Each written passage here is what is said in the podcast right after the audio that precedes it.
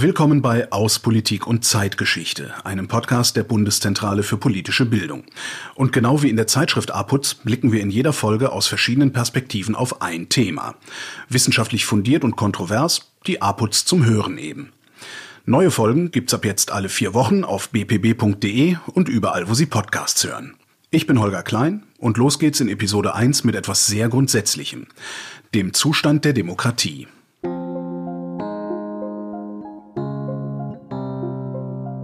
Klagen über den Zustand der Demokratie gibt es, seit es die Demokratie gibt. Aber sie häufen sich seit einigen Jahren. Und Anlass zur Sorge gibt es durchaus. In vielen Staaten, auch innerhalb der EU, sind demokratische Prinzipien wie Grundrechtsschutz oder Gewaltenteilung auf dem Rückzug. Wenn man sich die Level der Demokratie, der globalen Demokratie anguckt, dann ist ein ganz klares Resultat, was wir hier vorliegen haben, ist, dass wir in den letzten 10 bis 20 Jahren eine drastische Zunahme der Autokratien haben. Das sagt die Demokratieforscherin Vanessa Böse. Sie ist eine der Expertinnen, die wir hier im Podcast gleich hören werden. Von Ihnen wollen wir genauer wissen, wie es im Jahr 2021 um die Demokratie steht.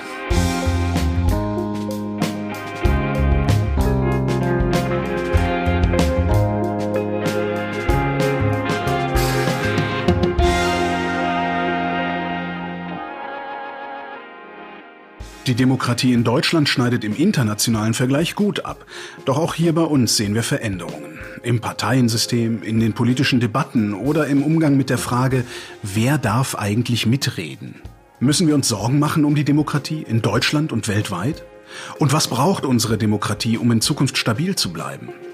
Darüber haben wir mit Expertinnen und Experten gesprochen, die der Demokratie diverse Krisen attestieren.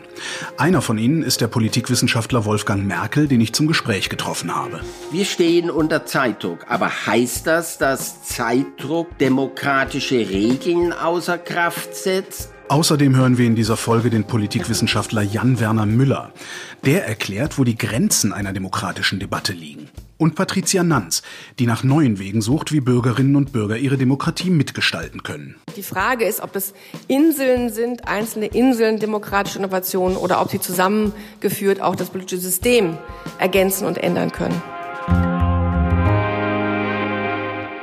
Aber fangen wir von vorne an. Wenn wir wissen wollen, wie es um die Demokratie steht, brauchen wir erstmal belastbare Daten und Fakten. Wir überlegen uns, okay, angenommen, es gäbe den fiktionalen, durchschnittlichen Weltbürger. Was für ein Level an Demokratie hätte der? Dann sehen wir, dieser fiktionale, durchschnittliche Weltbürger hat heute ein Level an Demokratie, was wir zuletzt 1990 hatten. Das sagt Vanessa Böse. Sie ist Demokratieforscherin und arbeitet am VDEM Institute in Göteborg. Der Name des Instituts, VDEM, steht für Varieties of Democracy. Zusammen mit ihren Kolleginnen und Kollegen untersucht Vanessa Böse dort, wie sich Demokratien entwickeln. Es ist das weltweit größte Projekt dieser Art. 202 Länder werden von VDEM auf demokratische Merkmale geprüft. Aber wie funktioniert das genau? Demokratie ist natürlich ein ganz großer Begriff und der besteht aber aus sozusagen vielen Einzelteilen, vielen niedrigschwelligen Aspekten, die man dann auch wirklich messen kann. Also ein ganz berühmter oder ein ganz wichtiger Teil ist natürlich zum Beispiel, können Leute wählen und wie viel Prozent der Bevölkerung sind wahlberechtigt? Und alleine das ist natürlich eine Variable, die man ganz klar kodieren kann, weil das steht meistens in irgendwelchen Verfassungen, da steht der und der ist wahlberechtigt. Und dann gibt's aber auch noch viel schwierige Sachen. Das sind dann so Sachen wie zivilgesellschaftliche Organisationen? Dürfen die am politischen Umfeld, dürfen die da teilhaben oder werden zivilgesellschaftliche Organisationen ausgeschlossen? Ein anderer Aspekt ist, haben Männer und Frauen Zugang zu den Gerichten? Also im Streitfall kann man sich gerichtliche Hilfe holen oder ist das gar nicht möglich? Ist das nur möglich für Männer, nur möglich für Frauen? Wie steht es um die Redefreiheit? Ist Redefreiheit gegeben nur für Männer oder nur für Frauen oder für beide? Und von solchen Indikatoren haben wir in unserem Datensatz im Moment 473. Und aus diesen Indikatoren heraus, die summieren wir dann auf, also die bringen wir zusammen auf verschiedene Arten und Weisen. Und dann können wir die zusammen hochrechnen zu einem, zum Beispiel zu einem Index, den nennen wir den Liberal Democracy Index. Auf dieser Grundlage teilen die Wissenschaftler am Wiedem Institute die Länder nicht nur in Autokratien und Demokratien ein, sondern schauen auch auf die Übergänge. Denn auf der Skala zwischen den geschlossenen Autokratien, klassische Diktaturen wie Nordkorea, und den liberalen Demokratien, Kanada oder Schweden zum Beispiel, gibt's viele Zwischenformen. Zum Beispiel Regime, die zwar Wahlen abhalten, in denen aber die Opposition unterdrückt wird. Oder Staaten, in denen zwar freie Wahlen stattfinden, wo aber die Regierung die Arbeit der Justiz behindert. Und wenn sich ein Land aus dem Mittelfeld weiter in Richtung Autokratie oder Demokratie entwickelt, spricht man von Demokratisierung oder Autokratisierung. Gerade bei diesen Prozessen kommen die Experten von Videm für das Jahr 2020 zu einem ernüchternden Ergebnis. Denn der weltweite Trend geht in den letzten 10 bis 20 Jahren deutlich in Richtung Autokratisierung. Wir sprechen in der Forschung von Wellen der Autokratisierung. Und die erste Welle der Autokratisierung war rund um den Zweiten Weltkrieg, die zweite Welle der Autokratisierung dann so in den 1970er Jahren. Und die dritte Welle der Autokratisierung, die sehen wir jetzt im Prinzip im vollen Gange. Und vor allem auch, wenn man sich eben nicht nur die Anzahl der Länder anguckt, die von Autokratisierung betroffen sind, sondern eben auch, wie viele Leute wohnen da eigentlich. Also sprich den Anteil der Weltbevölkerung, der betroffen ist von Autokratisierung. Und dann sieht man eben ganz klar, da haben wir einen viel größeren Anteil an der Weltbevölkerung. Also nach meinen Messungen sind es im Moment 34 Prozent der Weltbevölkerung, die eben betroffen sind von Autokratisierung, sprich die in Ländern wohnen, wo Autokratisierung stattfindet. Und es sind nur vier Prozent der Weltbevölkerung, die in sich demokratisierenden Ländern leben in 2020. Mitten in diese dritte Welle der Autokratisierung fiel im letzten Jahr ein weiterer treibender Faktor, die Corona-Pandemie. In einigen Ländern wurden Maßnahmen ergriffen, die die demokratischen Normen verletzt haben. Auch in Deutschland wurde und wird ja diskutiert, wie weit Grundrechtseinschränkungen zur Pandemiebekämpfung gehen dürfen. In mehreren Fällen wurde gerichtlich überprüft, ob sie noch angemessen und verfassungsgemäß sind. Solche Notmaßnahmen hat Wiedem auch analysiert, und zwar im Rahmen des Pandemic Backsliding Project. Dabei fiel auf, dass Bürgerinnen und Bürger in Autokratien deutlich schwerwiegendere Eingriffe erlebt haben als in Demokratien, teilweise exzessive staatliche Gewalt. Aber vor dem Virus konnten autokratische Regierungen ihre Bürgerinnen und Bürger nicht besser schützen. Vanessa Böse hat in ihrer Forschung belegt, dass die Sterberate wegen Covid-19 in autokratischen Ländern höher war als in Demokratien. Und die Demokratie hat noch andere positive Effekte, die man klar messen kann. Gerade in Corona hört man ja immer, Mensch, in China, da haben sie in drei Tagen Krankenhaus gebaut und vielleicht braucht man einfach hier mal einen starken Staat, der durchgreift. Und da hat tatsächlich die Forschung eine ganz, ganz klare Antwort. Ich fange mal an. Eins der ganz, ganz klaren Resultate aus der Forschung ist der sogenannte demokratische Frieden, der Democratic Peace. Und der zeigt, dass sozusagen Demokratien sich nicht gegenseitig bekämpfen. Und das ist wirklich ganz klar. Ein anderer Bereich, wo ganz klar ist, dass die Demokratie als Staatsform Vorteile bringt, ist das Wirtschaftswachstum. Und auch da hört man immer wieder, ach ja, aber China, die wachsen ja so toll. Ja, das ist richtig, aber man muss sagen, China ist die Ausnahme. China ist nicht sozusagen die Norm unter den Autokratien, sondern die Norm unter den Autokratien ist viel näher an zum Beispiel Syrien. Und was wir eben sagen können, wenn man sich das Wirtschaftswachstum über verschiedene Länder anguckt, dann kann ich Ihnen sagen, dass die Demokratien haben fast alle durch die Bank weg ein geringes, positives, stabiles Wachstum. Das ist, wie gesagt, jetzt keine sensationellen Wachstumsraten, aber man hat eben dieses stabile, positive Wachstum in einem akzeptablen Bereich. Bei Autokratien ist diese Variation viel größer. Das heißt, wir sehen viel, viel größere Unterschiede. Wir haben eben auf der einen Seite zum Beispiel so Länder wie China, wie Singapur, die extreme Wachstumsraten haben. Aber dann haben wir super viele Länder, die im negativen Bereich sind, die wirklich katastrophale Wachstumsraten haben. Und deswegen können wir einfach sagen, dass die Demokratie wie so ein Sicherheitsnetz funktioniert, was im Prinzip vor diesem katastrophalen negativen Wachstum schützt. Und ein dritter Punkt, den ich jetzt hier auch einfach nochmal anmerken will, ist, was wir eben auch ganz klar zeigen können, ist, dass Demokratien für die, die Gesundheit der Menschen, die in diesen Ländern wohnt, einfach auch ein ganz zentraler Faktor ist. Also gemeinhin können wir zeigen anhand der Forschung, dass eben Demokratien besser darin sind, Public Goods zu providen. Also öffentliche Güter. Das ist sowas wie Krankenhausversorgung, generell aber auch ärztliche Versorgung, aber auch Schulbildung und so weiter und so fort. Also zum Beispiel die Kindersterblichkeit in Demokratien versus Autokratien ist in Demokratien 94 Prozent geringer. Und das natürlich einfach mal noch obendrauf zu dem, dass wir natürlich argumentieren würden, Demokratie hat an sich einen Wert, weil wir daran glauben, dass es sozusagen wichtig ist, dass jeder frei und fair mitbestimmen kann, wie er regiert werden will und auch frei und fair seine Meinung äußern kann und so weiter.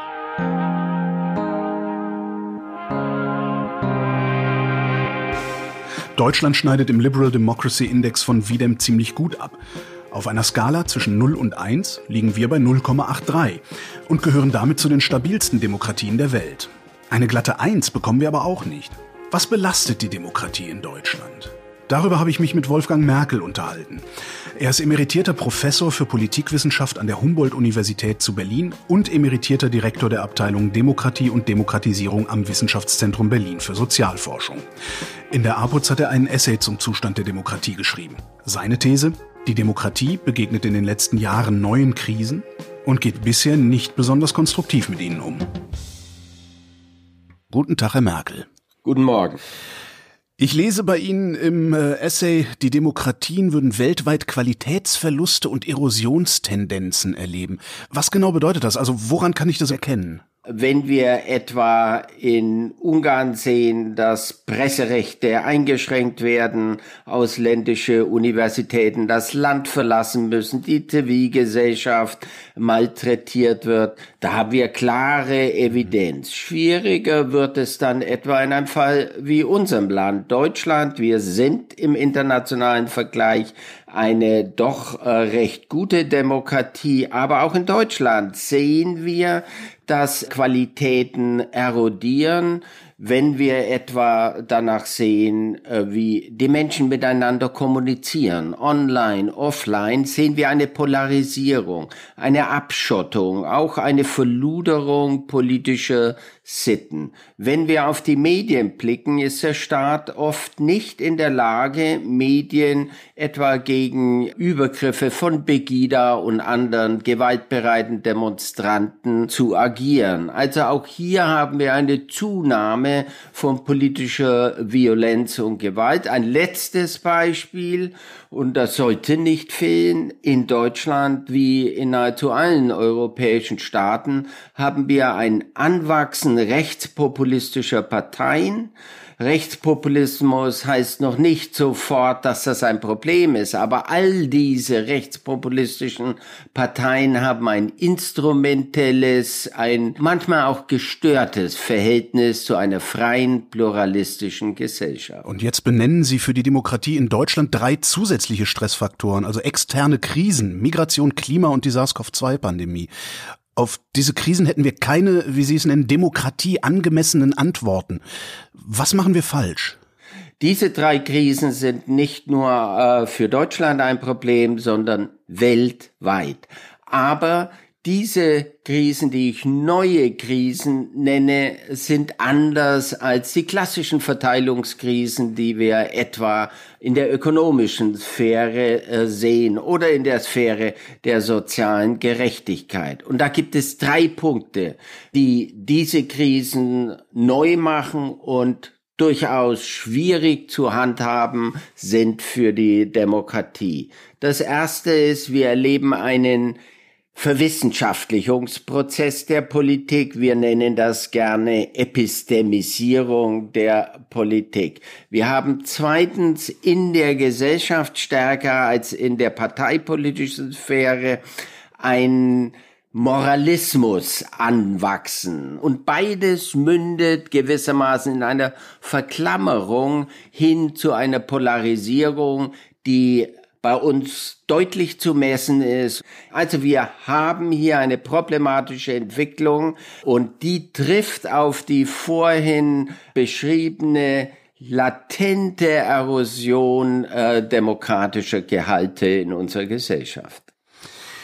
Was ist das Problem an Verwissenschaftlichung? Das ist doch eigentlich genau die Basis, auf der ich meine Entscheidungen treffen möchte. Klare Daten, Fakten. Wir brauchen die. Wir brauchen die in diesen Krisen, insbesondere in der Covid-19-Krise, aber natürlich mindestens genauso in der Klimakrise.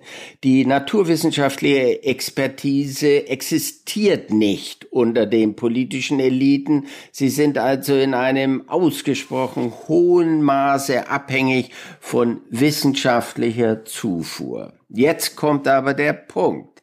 Erstens, beginnt die Politik, sich die genehmen Wissenschaftler auszuwählen, gleichsam als eine Legitimationsfunktion für ihre schon feststehende, manchmal feststehende Politik. Und selbst wenn sie nicht feststeht, findet eine politische Selektion der Wissenschaften und der Wissenschaftlerinnen statt. Das ist ein Problem, was sich zweitens auf die Gesellschaft überträgt. Und wenn wir Fridays for Future eine durchaus sehr beachtenswerte und notwendige soziale Bewegung hören, haben wir den unglaublich problematischen und naiven Satz immer wieder gehört, Science has told us soll heißen, die Wissenschaft weiß schon ganz genau, welches Ziel anzusteuern ist, und es ist gefälligst an der Politik, diese wissenschaftlich erkannten Ziele umzusetzen. Das ist ein grobes Missverständnis, was demokratische Politik zu tun hat. Sie ist nicht der Gefüllungsgehilfe von auch noch selektiv ausgewählten wissenschaftlichen Wahrheiten. Wissenschaft gibt es nicht im Singular, sondern nur im Plural. Und die Politik hat gefälligst viele Ziele. Nicht nur, um am Beispiel äh, Covid-19 zu bleiben, nicht nur die Infektionsraten und natürlich die Mortalitätsraten zu senken, sondern sie muss Verteilungsfragen, sie muss Geschlechterfragen, sie muss häusliche Gewalt, all diese Fragen, die damit verbunden sind, auch beachten. Und das heißt, sie wird immer wieder Kompromisse zwischen diesen unterschiedlichen Zielen tatsächlich äh, schließen müssen. Das ist ein Problem der Verwissenschaftlichung. Sie schreiben in Ihrem Essay auch, Demokratie braucht Zeit, Pluralismus, den hatten wir gerade, und Dissidenz. Ich würde da gerne bei, bei der Klimakrise bleiben. Wir hatten ja nur 30 Jahre Zeit, um uns um das Problem Klimakrise zu kümmern. Jetzt läuft die Zeit davon. Woher sollten wir jetzt noch hinreichend Zeit nehmen, um den Pluralismus, um die Dissidenz hinreichend einzubinden? Dissidenz ist nicht nur ein formelles Kriterium demokratischer Diskurse, sondern hilft in der Wahrheitfindung. Und wenn jemand sagt, wir wissen genau, was 2035 und 2040 zu tun ist, der schiebt einfach alle unbekannten Variablen weg. Wir stehen unter Zeitdruck. Aber heißt das, dass Zeitdruck gewissermaßen demokratische Regeln außer Kraft setzt? Diese Debatte haben wir in der Klimabewegung, insbesondere bei Extinction Rebellion. Heißt natürlich nicht, weil wir keinen Philosophenkönig haben, der uns genau sagt, was wir zu tun haben in der Klimafrage. Das ist auch eine Frage der politischen Auseinandersetzung. Ich hätte noch eine Frage zur Dissidenz. Äh, wenn ich Dissidenz stets zulassen will, muss ich dann nicht auch jede noch so abseitige Meinung in den Diskurs holen? Also die Frage ist ja, wer sollte alles mitreden dürfen? Weil irgendwann Reden ist ja auch mal fertig geredet, ne? Natürlich, fertig geredet oder sagen wir es so, es ist, muss entschieden werden und mhm. es kann nicht gewartet werden, bis der letzte und auch die absurdesten Meinungen, und da haben wir viele davon gegenwärtig, ernst genommen werden müssen. Aber reden können sollen alle.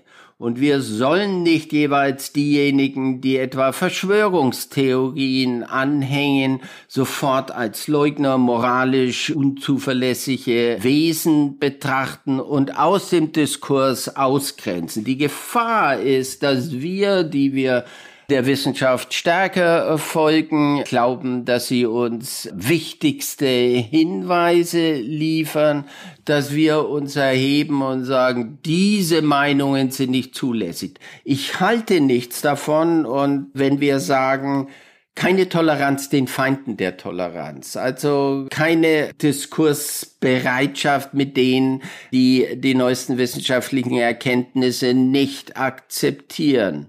Wir exkludieren, wir grenzen aus in einer Gesellschaft und wir brauchen diese Gruppen. Was hilft uns denn, wenn diese abdriften, wenn diese abdriften etwa in das Rattenfängerlager der Rechtspopulisten, dann haben wir ein gutes Gewissen, weil wir wieder mal gesagt und gezeigt haben, wie gut wir die Welt erkennen, wie moralisch wir sind, sind und politisch ist das hoch unklug. Wir schaffen damit gewissermaßen, das ist meine These, wir schaffen einen immer größeren Pool von Demokratie, Skeptikern oder Demokratieverweigerern.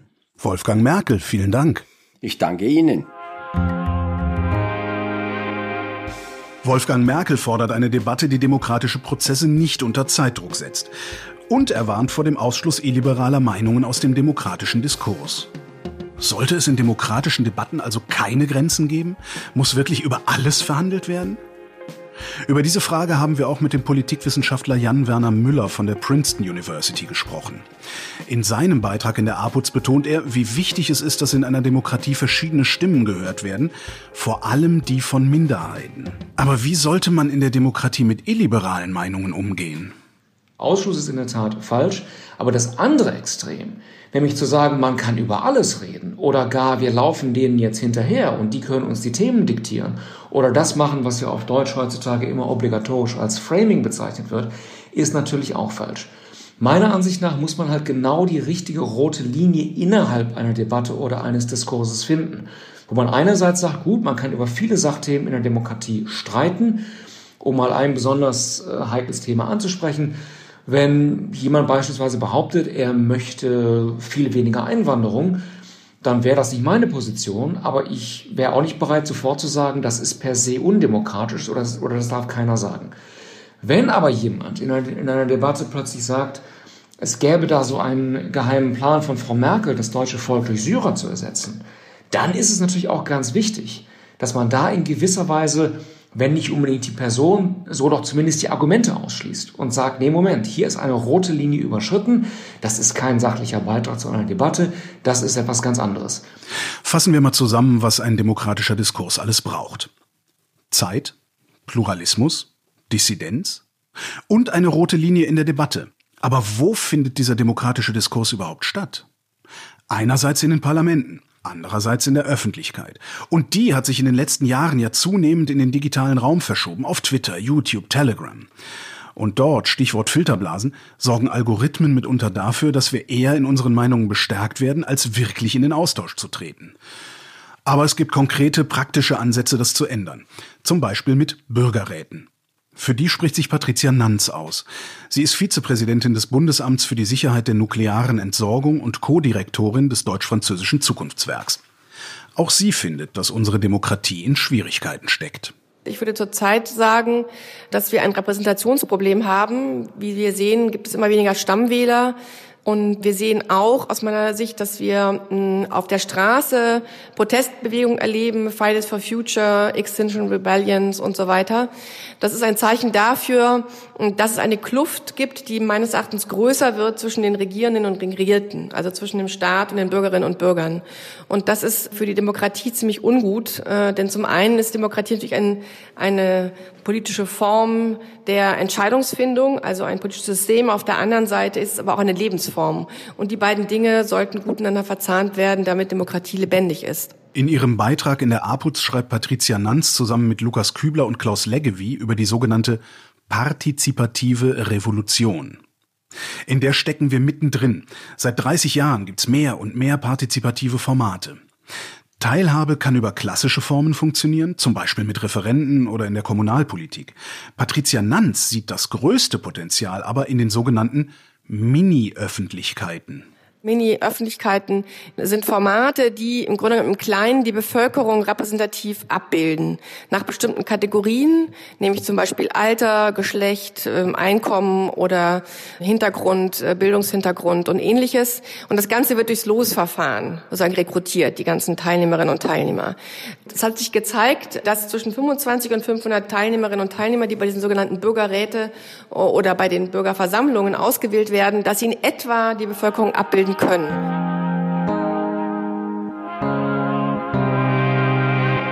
Als erstes habe ich gedacht, das ist irgendwie ein Trick. Ich wusste gar nicht, äh, wer der Absender wirklich ist. Ich bin nach Hause gekommen und meine Freundin hat gesagt, da ist ein komischer Brief für dich gekommen. Ich, ich habe mir den durchgelesen und dann habe ich gedacht, ist das ein Fake? Das war ein Ausschnitt aus einem Video der Initiative Mehr Demokratie e.V. Die Menschen, die wir gehört haben, die wurden ausgewählt, um an einem Bürgerrat teilzunehmen. Wenn von den gelosten TeilnehmerInnen jemand absagt, dann wird übrigens nachrekrutiert. So lange, bis der Rat wirklich so zusammengesetzt ist, dass es der Bevölkerungsstruktur entspricht. Zusammen werden dann Positionen erarbeitet zu den verschiedensten Themen. Klimaschutz, Abtreibung, gleichgeschlechtliche Ehe. Der Fokus liegt dabei auf Verständigung und Beratung. Obwohl das jetzt erstmal gut klingt, gibt's immer wieder Kritik an Bürgerräten. Zum Beispiel zu wenig Expertise. Patricia Nanz sieht da kein Problem. Also Expertise kann ja viel heißen. Es kann ja heißen, dass sie eben auch lokales Wissen beisteuern können. Das ist gerade bei auf der kommunalen Ebene extrem wichtig, weil Bürgerinnen und Bürger da ein Wissen haben, was Umweltplaner, die aus Berlin anreisen, möglicherweise nicht haben in der Hinsicht. Aber es ist auch so, dass ja die Bürgerinnen und Bürger dann beispielsweise so geschehen im letzten Klimarat in Frankreich 2019 sich die Expertinnen und Experten aussuchen können. Ähm, es gibt dann sogenannte Hearings, die sie informieren. Das heißt, es ist nicht so, dass sie Voraussetzungen voraussetzungslos in so einen Bürgerinnenrat stolpern, sondern es gibt äh, eben auch Vorbereitungen. Und es hat sich gezeigt, dass obwohl die höheren Bildungsschichten bei dem französischen Bürgerrat leicht unterrepräsentiert waren, dass die Bürgerinnen und Bürger total in der Lage waren, sehr gute Ergebnisse zu zeitigen in diesen Monaten der Diskussion. Also ich würde sagen, dass es auf jeden Fall gegeben ist, zumal gerade bei komplexen Fragen, wie gesagt, ich glaube, der Hausverstand und auch sozusagen ethische Komponenten eine große Rolle spielen. Die Gefahr, dass ein Bürgerrat wegen mangelnder Expertise falsch entscheidet, die gibt es eigentlich sowieso nicht. Denn Bürgerräte haben nur eine beratende Funktion. Und damit kommen wir zum nächsten Kritikpunkt. Bürgerräte entscheiden nicht, sondern legen der Politik höchstens etwas ans Herz. Und dann passiert manchmal gar nichts.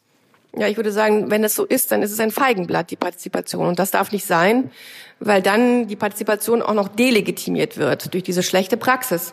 Denn es muss klar sein, was mit den Ergebnissen passiert. In Frankreich beispielsweise gab es eine große Enttäuschung, nachdem ein Bürgerrat zum Thema Klima sehr gut vonstatten ging und bis heute nicht klar ist, was mit den Ergebnissen letztlich passiert. Das ist ein hohes ähm, Frustrationsrisiko, was eben Bürgerinnenräte dann beinhalten. Und ähm, insofern ist es ganz wichtig, dass man sich systemisch überlegt, wie diese demokratischen Innovationen Eingang finden im politischen System. Das heißt, man müsste im Grunde genommen auch die Verwaltung und die Exekutive und die Legislative fit kriegen dafür, dass sie diese Ergebnisse auch wirklich absorbieren kann. Im Augenblick ist das nicht der Fall. Man kann das durch eine Stabsstelle machen und durch eine Art von Clearinghouse. Da gibt es Möglichkeiten, die natürlich auch dem politischen System eines Landes angepasst werden müssen. Aber das muss dringend gemacht werden. Ansonsten bleiben das einzelne Experimente ohne Wirkung. Wie sichergestellt werden kann, dass Bürgerräte auch wirklich Einfluss nehmen, dafür schlägt Patricia Nanz vor, eine vierte Gewalt zu etablieren. Die konsultative.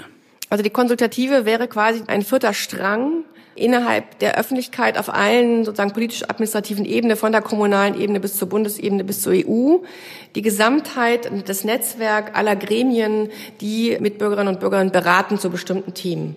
Und gut wäre, wenn dieses Netzwerk einfach systematisch aufgebaut ist und Eingang findet, wie gesagt, in die Legislative und Exekutive auf allen Ebenen, damit auch sichergestellt werden kann, dass die Ergebnisse dieser Gremien Eingang finden in den politischen Entscheidungsprozess. Damit Partizipation unsere Demokratie wirklich grundlegend stärkt, müsste sie institutionalisiert und ausgebaut werden. Das könnte zumindest ein Anfang sein. Denn wenn partizipative Formate einen Querschnitt der Gesellschaft abbilden, dann ermöglichen sie auch den Moment, in dem alle zusammenkommen, in dem sich die verschiedenen Bubbles begegnen und ein Dialog beginnt.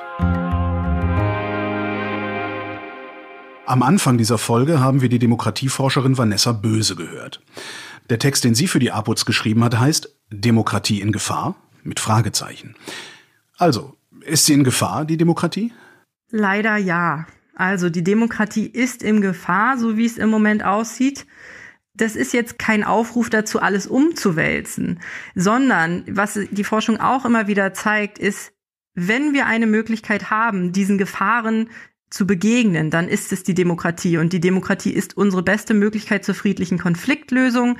Und insofern, diese Strukturen, die wir haben, die müssen wir weiter stärken. Und da müssen wir weiter mitarbeiten. Und wir müssen uns aber eben auch gewahr sein, dass in anderen Ländern jetzt gerade diese Autokratisierung voranschreitet und der auch klare Kante geben und sagen, bei uns nicht.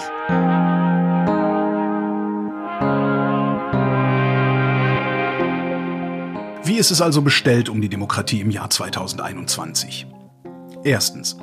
Fest steht, dass in vielen Staaten demokratische Prinzipien unterlaufen werden und Autokratisierungsprozesse zunehmen. Das hat uns Vanessa Böse erklärt. Zweitens. Es ist wichtig, im Diskurs zu bleiben und sich die Zeit zu nehmen, um Konflikte auszuhandeln. Das betont Wolfgang Merkel. Und Jan-Werner Müller ergänzt, dass dabei eine rote Linie weg von der sachlichen Debatte trotzdem nicht überschritten werden sollte. Drittens, die Stärke der Demokratie hängt auch von Möglichkeiten der Beteiligung ab. Patricia Nanz findet, Bürgerräte sollten dauerhaft als beratende Gremien eingerichtet werden.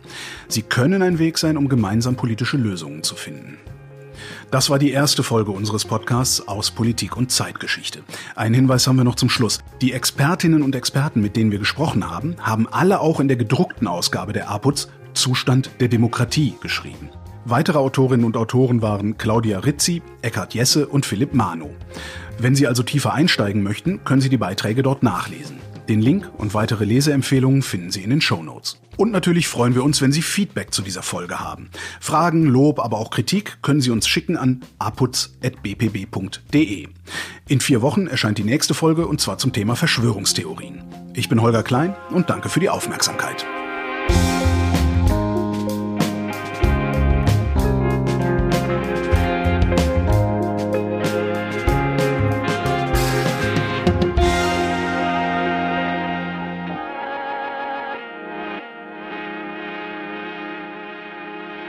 Der Podcast aus Politik und Zeitgeschichte wird von der APUZ-Redaktion in Zusammenarbeit mit Haus 1 produziert. Redaktion Gina Enslin, Julia Günther und Sascha Kneip. Schnitt Oliver Kraus, Musik Joscha Grunewald. Produktion Haus 1. Am Mikrofon war Holger Klein.